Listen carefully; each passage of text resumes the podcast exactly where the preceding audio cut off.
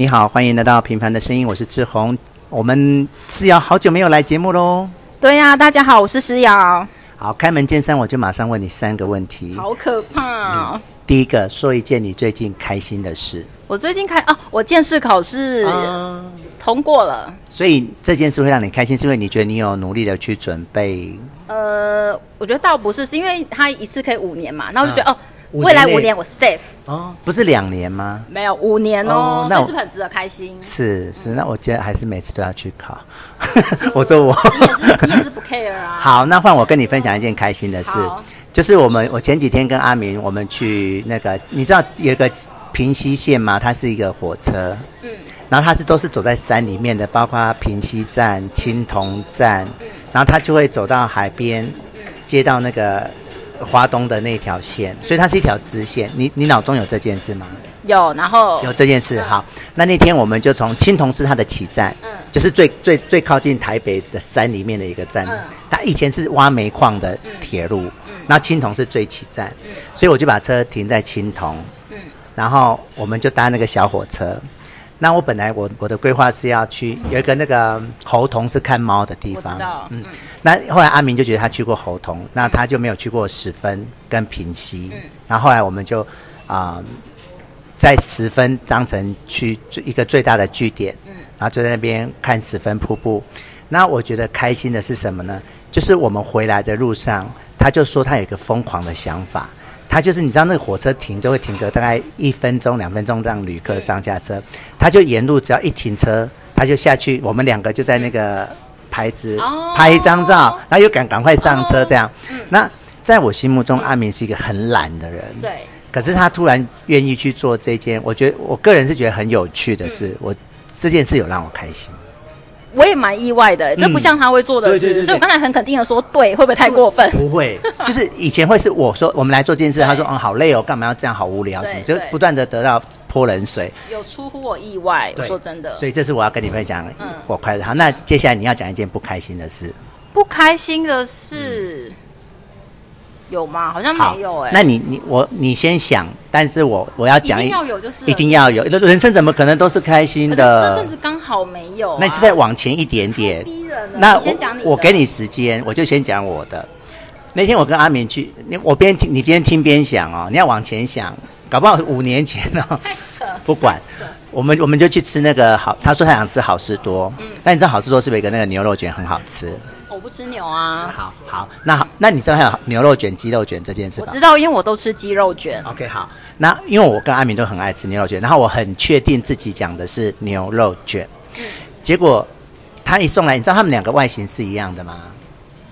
就是牛肉卷跟鸡鸡肉卷，你如果没有切开它，切开才会知道是它的横横切面长什么样子。那我就很清楚，我自己一辈子不会去讲鸡肉卷这三个字，嗯、所以我确定我没有讲错、嗯。结果我一切开，里面就是鸡肉卷、嗯，然后我心中就开始无限的挣扎，我到底要不要去换？嗯，然后啊，然后我就我就赶快看了一下收据，哎，上面又打的是鸡肉卷，没有错，所以代表不是他拿错，对，就是他听错。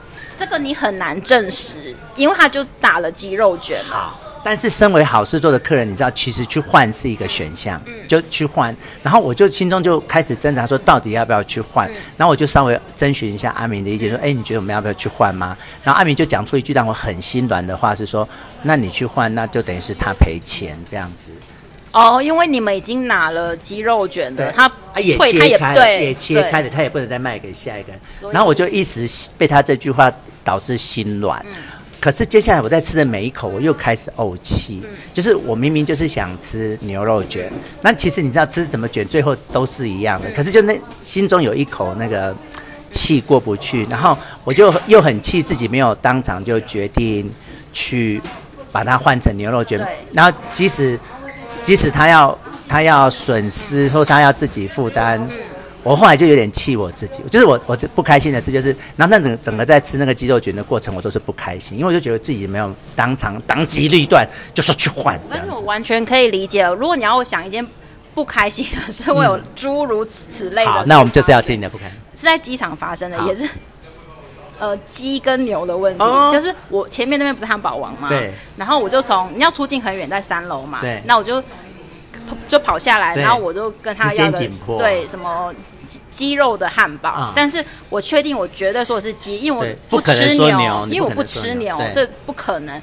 那我拿到三楼、嗯、才发现。一打开我还没吃，我就闻到一阵牛味，牛味。然后我当时心都碎了，因为 休息时间是有限的，那等于我要又从三楼跑下来逼我，而且你搞不好还要再排队什么的。对，然后我来回我可能就花了。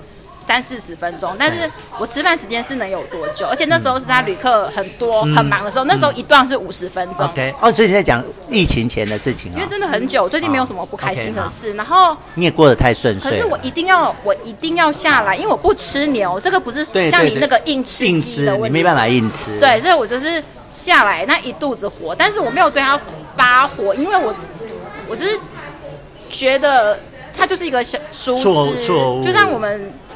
你谁工作不会犯错？对啊，对啊，对啊。但是那股那股气就是在心里，因为我没有发错，所以就在心里，所以我可以完全可以想象你刚才说的那个整个状况。对。所以导致我那一天就是晚餐时间吃的很不开心，以及我下一段是两个在三个小时之后，等于是我八点没吃，我十一点才吃。要隔很久。对，就是晚餐时间我是十一点才吃的。所以你才去吃了，你花了很多时间换来的。因为我等于那那一段五十分钟，我就用完了，就在被奔跑跟 排队。对，好，那我第三个问题，你现在的生活重心，或者是你正在一个努力的目标是什么？就是我的瑜伽课跟有氧啊。这个很新诶。我之前有跟你讲过。对，可是就听起来就有一搭没一搭。放弃了是不是？也没有，就是觉得你不是会投入于这种事的。没有，我还在努。就是我还有在坚持中，嗯、但是我不敢说做的多好，但是我有想要把这件事持之以恒。就是、所以你目前是有很规律的在做这件事？有有有。那你有任何收获吗？从做这件事身上？嗯，我觉得好像比较静得下来，因为瑜伽课开始跟结束的时候，嗯、老师都会静坐。也不一定是坐，可能是某一个姿势，嗯、或是躺，它有可能叫你平躺，然后或是什么大字型等等。嗯，然后就是你就好像自己在汪洋中，嗯、就是整个放松。然后那段时间是，就是是安静的。以前的我可能会觉得好无聊，这段有完没完。可是现在会开始真的放空，嗯、或是开始想一些事情。就是我不会觉得这一段期间跟自己独处这段时间是这么的。无聊，嗯，因为你刚才我跟那个冠宇在选你的英文名字的时候，嗯、我们就看到那个什么跑步很快的美丽少女，我们真就是想到你的生活节奏就是真的蛮快的，蛮快，然后也不太愿意停下来，或是好好的静下来做什么呀？你在我眼中是没有一个静止状态的耶，我眼中的你就是随时正在做什么事，就是一个急吼吼的人，就是。忍忍受不了慢这件事，我连语速都很快，我知道，但是我每次要调整久了就会故态复萌，对我就没办法。对，所以你学瑜伽这件事有让你感受到那个停下来跟静止的那种乐趣，对不对？有了。好，那我开开门三题已经问完了，接下来我们就要进入那个主题是。留情是张爱玲的这个文章。那早在很早以前就问过我说有没有看过张爱玲的文章，然后我就很羞愧的告诉你没有。是不用羞愧啦。你可不可以先回到当时是啊、呃？当时你会问我这个问题，或是说代表张爱玲是一个你认为该读的东西，对不对？嗯，因为我我不知道为什么大学的时候、嗯、大家都在看张爱玲啊，所以我也看了。然后你看了之后，就发现他他好会描写他的隐喻，他的什么都可以打中你的内心，很多你很难用言语诉诸出来，就是或文字诉诸出来的东西，他轻好像轻而易举就说出来，你就觉得对，就是这样。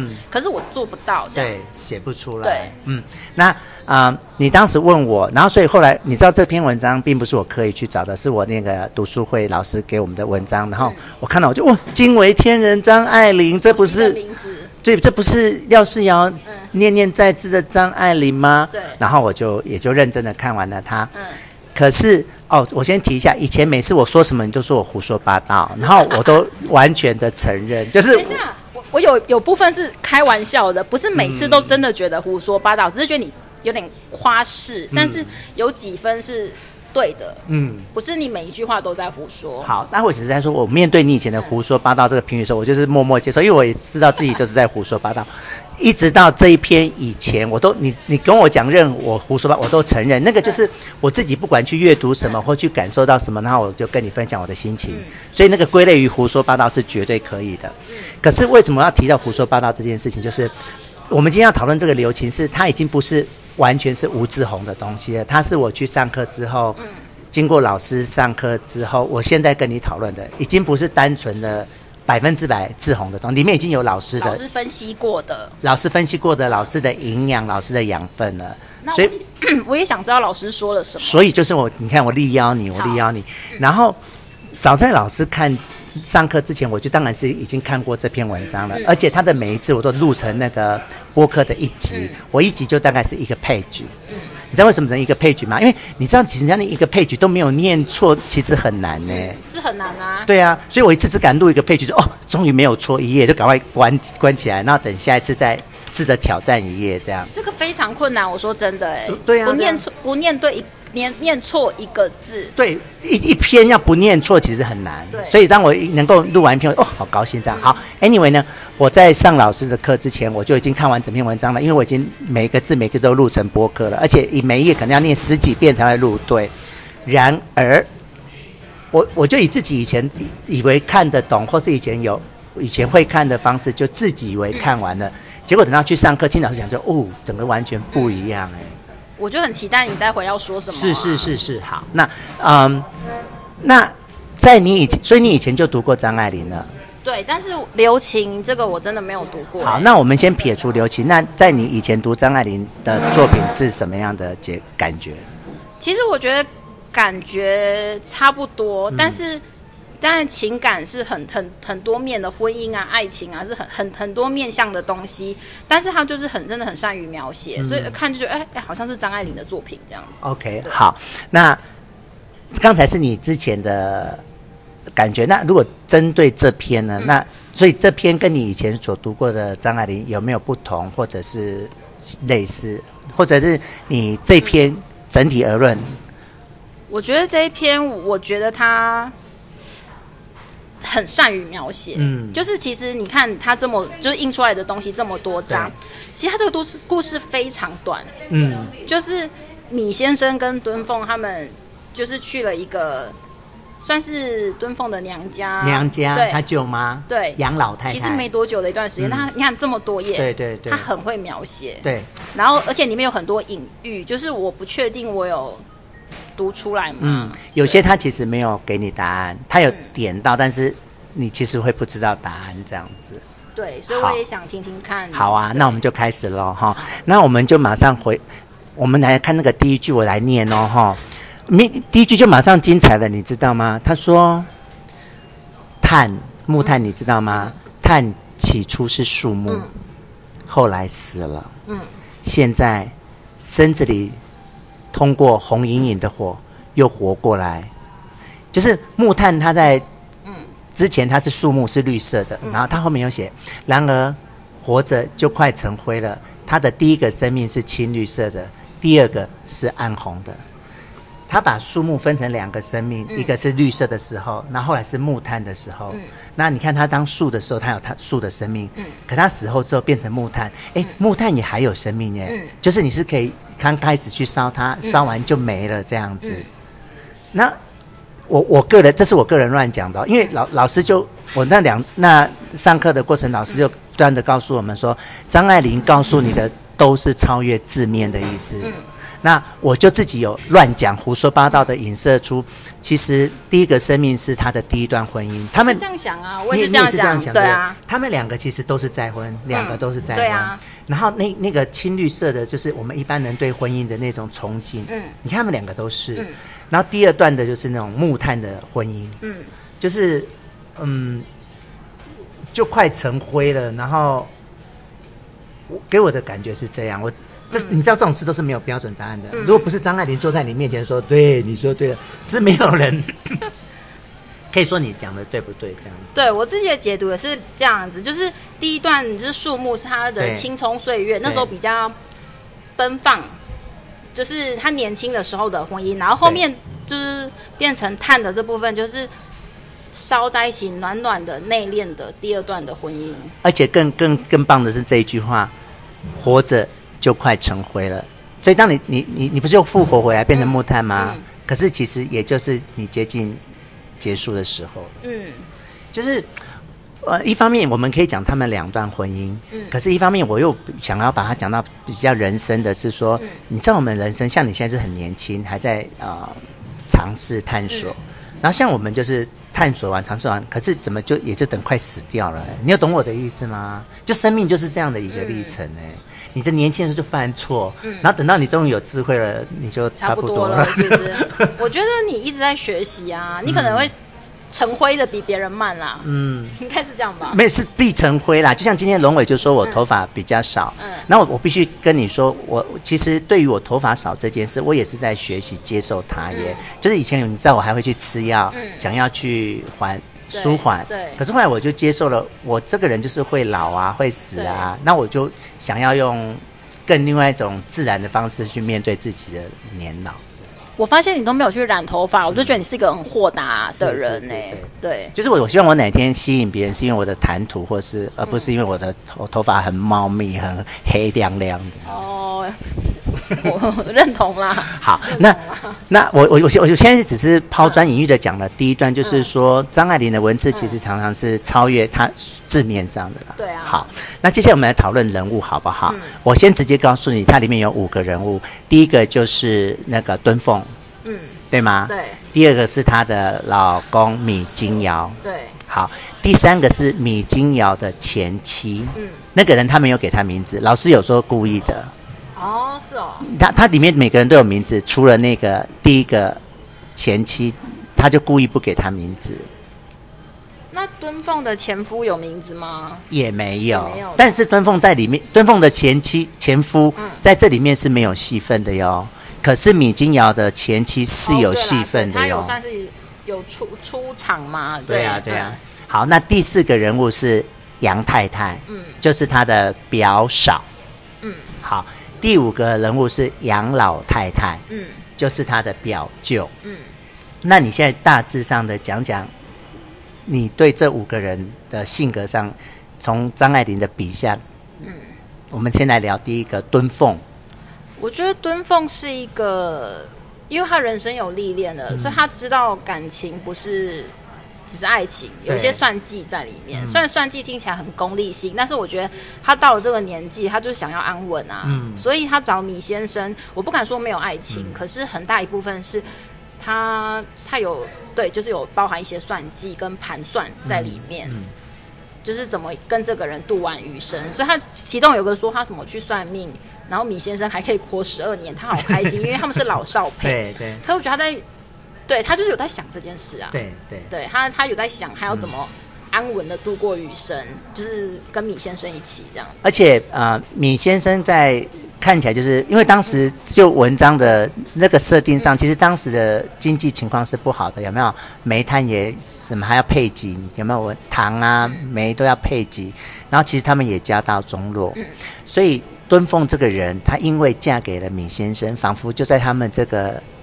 中落的家道里面，又哎，好像是一个蛮成功的女性。对，那她的成功是在于她嫁了一个好先生。对，对啊，所以就是我她的这个婚姻不那么纯粹，但是就像你说的，婚姻也本来就是很复杂，嗯、很多东西包含在里面。对，它不是一个，它是一个社会行为。对。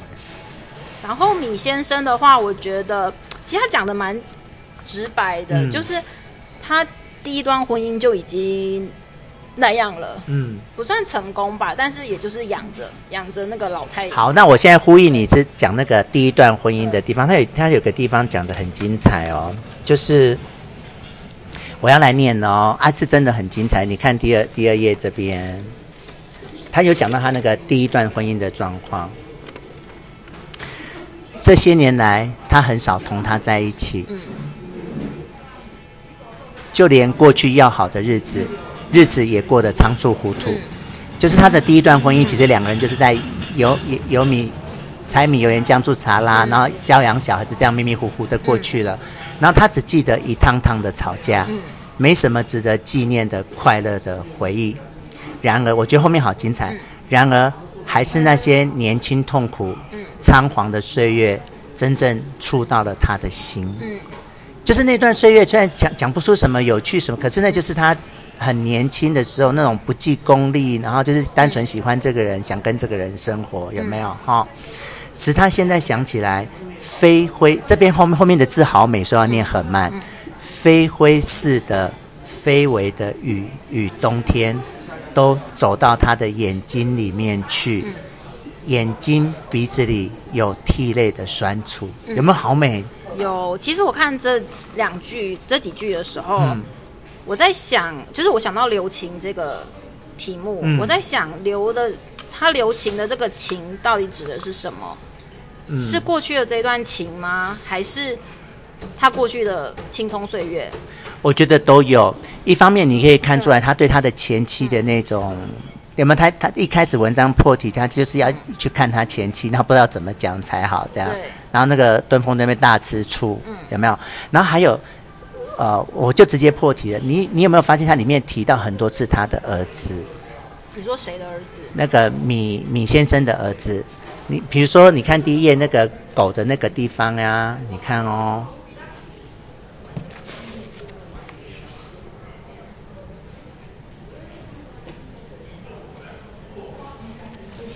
哦，在这边，他们去的那个老房子哦，在这边两人坐一部车，他们他们要去那个老太太的家，然后就经过了一个宅子，然后他就提到了他生他的第一个儿子，他在他在路边看到了一只狗，有没有？然后他就想起他第一个小孩的玩具中的一只寸许高的绿玻璃小狗。哦，他是看到路边的那只狗，嗯，然后他那只狗蹲在那边样子，嗯、让他想起了他孩子的一只绿玻璃小狗的样子。嗯、然后他还可以想起啊，他逗孩子玩啊，然后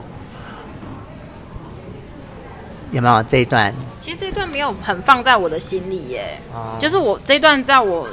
阅读这一篇里面不算是很重要的，是我也是，我也是，就是，可是当老师讲解过之后，你才知道，其实他就是张爱玲，就是透过这些象征，像这个，其实你在文章里面只要读到狗，都是在讲他儿子，哎，嗯，它里面有好多那个狗的意象。真的，我这个我倒是没有很仔细。对对对，就是就是被我忽视了。对，因为我一我一开始也是，我只知道看到很多次狗，然后老师才跟我们说，其实那些狗都是在讲他的儿子。然后，可是你也。你虽然你没有印象，可是你从这一段你也可以看出来，他的那个米先生的回忆里面是充满很多他第一段婚姻的人，包括儿子。然后，可是他跟敦凤现在的生活就是比较，你也你看他有讲到说，他以前跟他第一个老婆会说会怎么样，又又打又骂的。可是对敦凤就是对不起，谢谢你，就是已经是相敬如宾。然后，我觉得他一方面也是。他不想要再重蹈以前的覆辙，他就想要好好的守护人生最后这一段婚姻嘛。嗯、对，就是他也老了，他已经他大他大敦凤很多岁耶，对，二十二十三岁之类的。对啊，所以他我就觉得他有这样的体悟跟转变，对我来说是很合理的。所以啊，感情不能再像第一段那样了。所以每次当我们两个在讨论我的婚姻的时候，嗯、然后你你慢慢感受到，就是你，就像你今天自己也说，嗯、哦，你终于能体会到我之前在讲说，婚姻跟爱情不一样。嗯、那我觉得这个就很像我跟阿明现在的生活。嗯，相敬如宾，是不是？也不是这样，就是已经就是不是再是那种轰轰烈烈在那边爱来爱去，嗯、而这只是说两个人怎么去把生活经营好，然后两个往好好的照顾一辈子这样子。嗯嗯，好吗？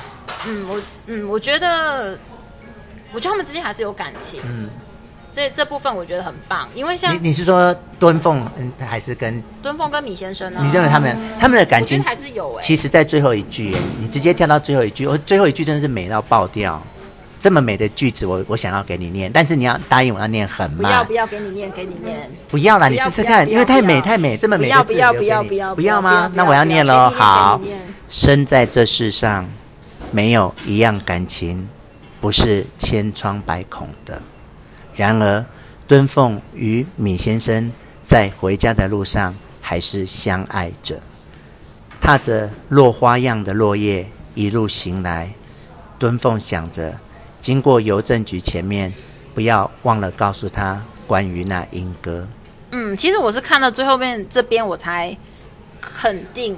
他们之间还是有爱情，因为中间你可能会觉得，嗯，好像有，因为他们嘛还是很在乎彼此。可是没有那么让我确定核实这件事。可是到后面，我就看他说不要忘了告诉他关于那英哥，我就觉得很多事情是你会很想跟一个人分享，嗯、就是想到他，就是当你很喜欢一个人或很爱一个人的时候，你你就是会把你心中认为有趣或你想要。分享是你第一个就是想到他，嗯，可是你不觉得你刚才讲的他爱着他的这里面有好严重的亲情味在里面吗？就是我觉得那个爱里面已经有好多的亲情了。真的吗？我觉得这是算计跟爱情哎。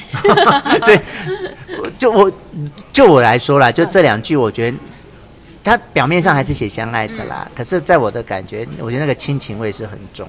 嗯亲情也没有不好了吧？也当然没有不好，当然没有不好。守护也是很棒的一件事啊。好，那我们来下跳到下一个角色杨太太，也就是他的表嫂，她是个什么样的人？杨太太这个人，就是日常生活中就是会有这种人哎、欸，她、嗯、就是八面玲珑，然后、嗯、那那种人女女女孩子会讨厌，可是你讨厌他，你不是跟他敬而远之，你有害怕被他讨厌、嗯，就是他、啊，就是你知道团体里面都会有个女王风，就是他。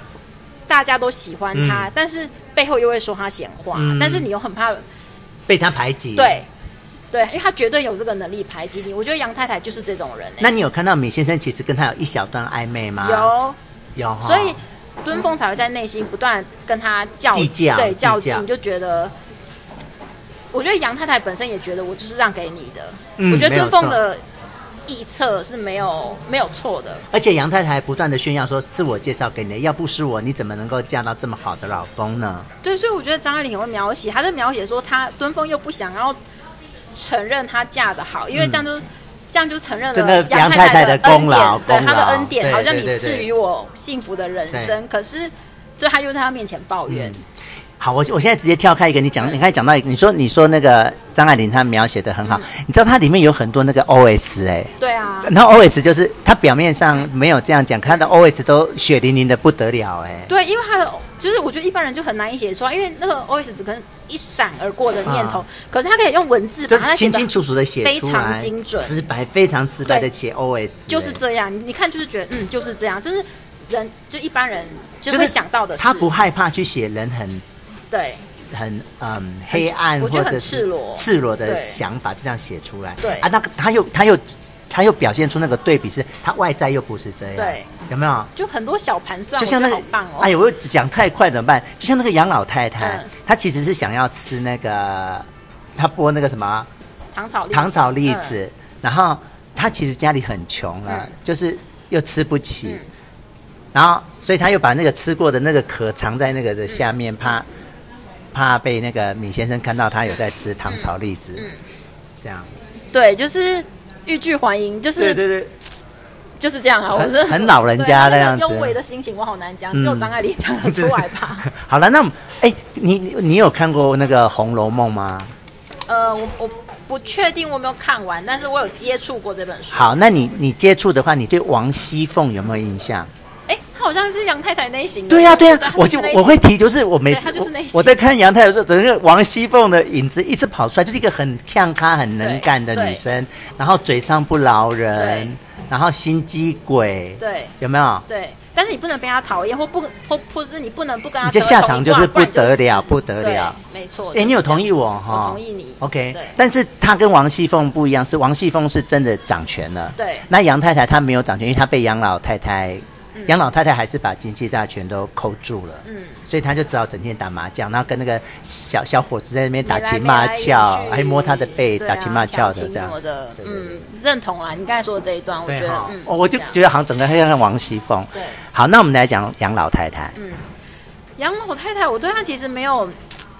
太大的想法，他在我心里就是一个嗯，怎么讲，淡淡淡漠的人，但是他又不是哦，他又掌了那个权力，然后他也会抱怨，嗯、他也会抱怨说哦，一大家子就靠他在努力撑着，但是我觉得他有点炫耀的，又有点小炫耀的意味，就是这个这个家庭没有他不行，嗯，但是他不是像。杨太太那么张牙舞爪的，嗯她嗯比较内敛，但是我对她的角色没有很很深刻的想法。我比较深刻的想法是，你知道她在里面其实有一直在计较钱，煤炭多少钱，你怎么又用了那个奢侈的去用了蒸汽什么的，他掌权、啊，就持家实在很不容易。啊啊、然后其实他们家已经是穷爆了，嗯、但你有你有看到他在卖古董那一段吗？他又、哦、他又给米先生先鉴定过，对，然后他就是准备要，就是他们家其实就是已经，可是他还要表面上维持住那种富豪人家的。完，可是我可以理解他的这个行为啊，嗯、在那个位置。不可能会变这样哎、欸，嗯、就是这样。就是如果杨老杨老太太给我看到是比较深刻，是这一种的人物类型，嗯、就是其实家里已经没有钱了，嗯、可是你还要去假装家里并不是没有钱这样。对啊，可是我觉得嗯无可厚非啦，不然你要没有没有没有没有说他什么，只是说他的这个人物刻画的给我是这样。然后像那个敦凤，他反而是不能要表现他有钱，因为亲戚会来跟他借钱。嗯然后又不能表现没有钱，因为就是显得很没有面子。对啊，真的很难的哈。对啊，真的很难。现现代人也会这样啊，这以前的人可能比较心又，也不是比较新哎，怎么讲？那时候那那种在大家族里面走跳跟生存，真的是特别不容易。像现在的人比较小家庭，你亲戚可能很过年才看那么一次，不会有这么强烈的竞争的意识，或是私底下。偷偷较劲的感觉，嗯、这样子。好，那老师在呃还提到他的文章里面有个特色是颜色，我来跟你分享一下老师的心得。你看他那个前面那个火盆，其实我们我们又回到第一段哦。嗯、你看那个火盆，它就有那种红色的，然后到嗯木炭就黑色的，嗯、有没有？然后到了它有一个地方讲了好多的颜色，像。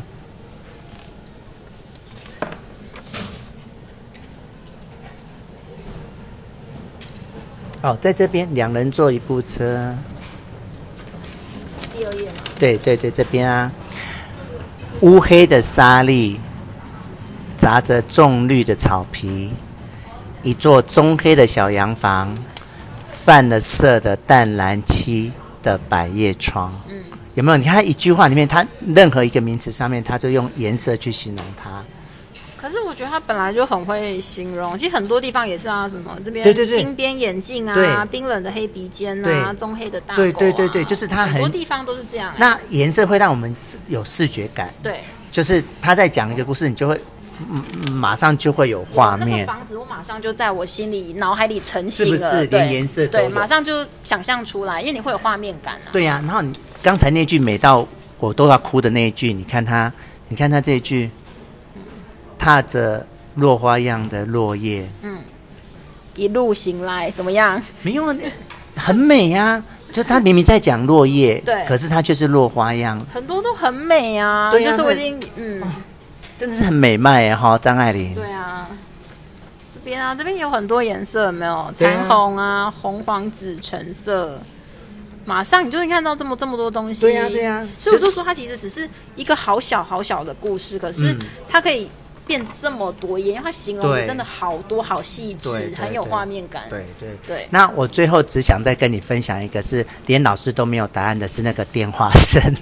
你知道后面那个电话一直响起吗？然后没有人接。我，我是有想法的，哎。你我要听，我要听，因为老师说他他知道他在讲什么，可是他不知道他真的在讲什么。你要不要讲你的想法？就是电话声是不是有两次？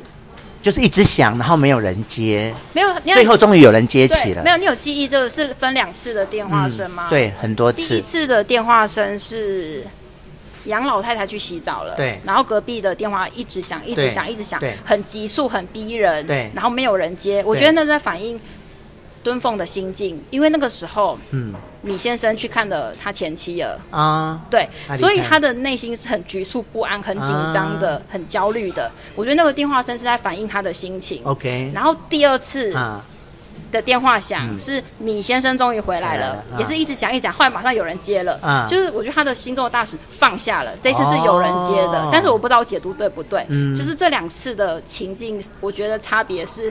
米先生回来了，电话就有人接了。嗯、我觉得他的那个电话不是在乱写，是在描述敦凤的心境。哦，哎、欸，你真的很聪明，而且你已经比老师聪明了耶。可是我不一定，我不一定，我不一定对，因为你仔细看，他两次的场景是一次是米先生在，一次米先生并不在。你有你有讲到那个差别，你有讲到说那两次电话声的差别。对，我觉得他是蹲风。我觉得你比老师有智慧。不要不要不要不要不要这样，不要这样。没有，老老师就说他知道他在写什么，可是他不知道他在写什么。这样子，因为他分两次啦，我是自己是这样想。好了，那我觉得时间差不多了，我觉得真的很开心。其实我我当我你你如果就就从此都没有再跟我提这件事，我也就不会去勉强你。你知道我的个性是这样。嗯，对。所以所以当你今天提的时候，我好开心哦。其实我有放在心上，只是。不知道怎么就忘记，然后现在又想起来了。对，而且啊，我你知道我之前就跟你讨论过那个，就是我问过你说，读那么多书，可是都没有做点记录，或者是会不会忘记，或者是怎么去说服自己说读过那些书？那你你给我的答案是不会啊，就看过就是看过啊。